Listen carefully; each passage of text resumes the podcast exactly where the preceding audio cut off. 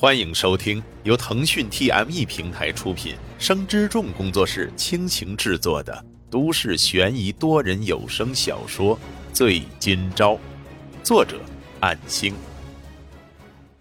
第八十七章，沈今朝离开医院之后，骑车在路上，犹豫着下一个目的地，那是身故人傅家军同学傅君奇的家。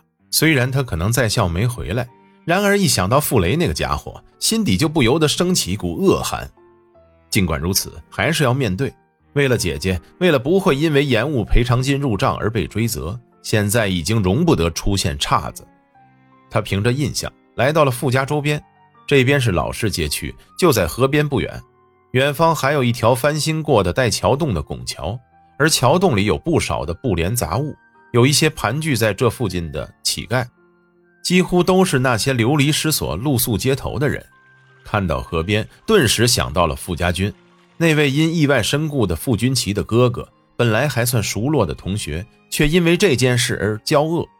那天在金源街还被傅君奇用香烛袋子砸到身上的情景，还有在百茂广场周边偶遇而被他厌恶的情景，都历历在目。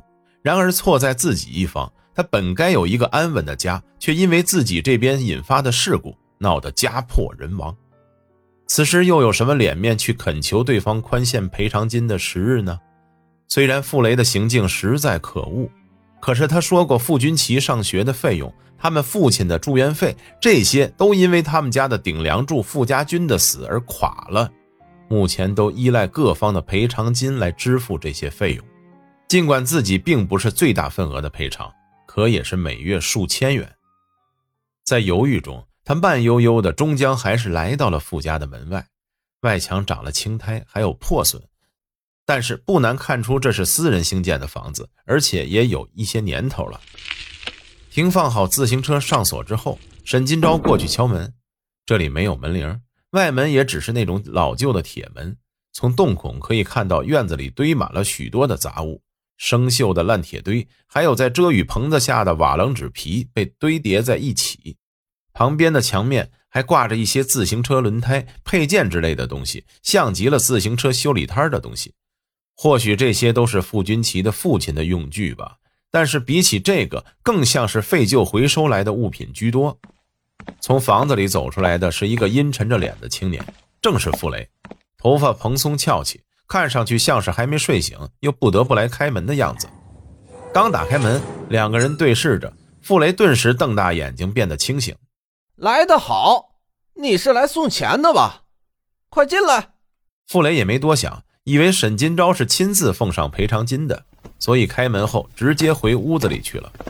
沈金钊走进去之后，一股纸皮铁锈味扑面而来，到了呛鼻子的程度。然而，这就是傅家现在的环境。看似有三层楼高，有小院落，却显得残旧破败。也许是缺乏整理。他们的父亲住院之后，院子里的杂物就任由这样日晒雨淋，也难怪会发闷到如此程度。进了屋子里之后，好了许多，似乎是有了一些不同的气味，陌生中却又带点熟悉的印象。拖鞋踏踏的声音传来的同时，一名女性的嗓音喊道：“二哥，吃午饭了？是你朋友来了吗？”要不要加碗筷？嗯，我在刷牙呢，不用加碗筷了，不够吃的。正在刷牙的傅雷喊道。沈金钊看了看屋子边上的一堆拖鞋，还有傅雷刚才穿的鞋子，看来进去之前还是要换拖鞋的吧。可是思前想后，也不知道该不该穿上那两双稍微有些灰尘的拖鞋，肯定是他们长辈的。在犹豫之际，可能是傅君奇感觉奇怪，走过来玄关看了看。见到沈金钊的时候，愣住了。你，你怎么来了？傅，傅同学你好。沈金钊强行镇定，尽管在来之前已经做好了诸多的心理准备，然而第一次登门拜访，心中忐忑不安，心跳加速。此时见到了傅君奇，更是愧疚难安。傅君奇咬咬牙，还是走过去，把客人专用的拖鞋从鞋柜取出来，同时把父亲和大哥的拖鞋收了起来。之前二哥也太不懂事儿了，居然给他的朋友穿。沈金钊换上拖鞋走进去的同时，轻声说道：“打扰了。”傅君奇没有回答，而是转身就往厨房走去。沈金钊在客厅里四周看了看，虽然房子有些年头，却不难从中看出一个大家庭的元素。墙上到处都挂着一些老照片，这里有他们几兄妹，还有双亲和爷辈的合影，甚至还有各个人的单照，都挂在老式相框里。傅君齐在桌上夹了碗筷，各个碗里面已经盛了饭，说道：“我家有家训，进门皆是客，过来吃个饭吧。”沈金钊转身，呆呆的看了看傅君齐，很听话的坐过去，正襟危坐那般，坐直了身板，大气不敢喘。傅君齐坐在他对面的位置，想起上次百茂大厦外头的偶遇，至今已经两个多月，在大学里应付新的课程，也早就把所谓的仇恨给暂且放下了。虽然这是一场悲剧，可是连父亲都说过了，现在最重要的事情是用功念书。不要因为悲伤而耽误了前程，老大不在了，必须要加倍努力。往后的人生是属于自己的，不要因为仇恨蒙上阴影。傅君齐想着这些，突然泪水从眼眶滑落，赶紧侧过脸去擦拭。沈金钊没敢与他对视，几乎都是在看向门外。果然，傅雷挂着黑眼圈走了进来，大咧咧地坐下，直接拿起碗筷就开始吃。这时，傅君齐也才拿起碗筷。刚才他是在等二哥，沈金钊也自然不敢自己先动筷子。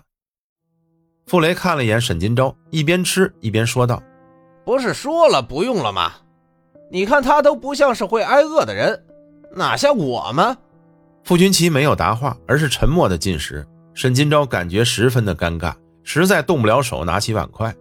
自己是一介罪人。不论是从任何角度而言，不论自己是否是真正的肇事人，自己家都是间接害死他们大哥的一方。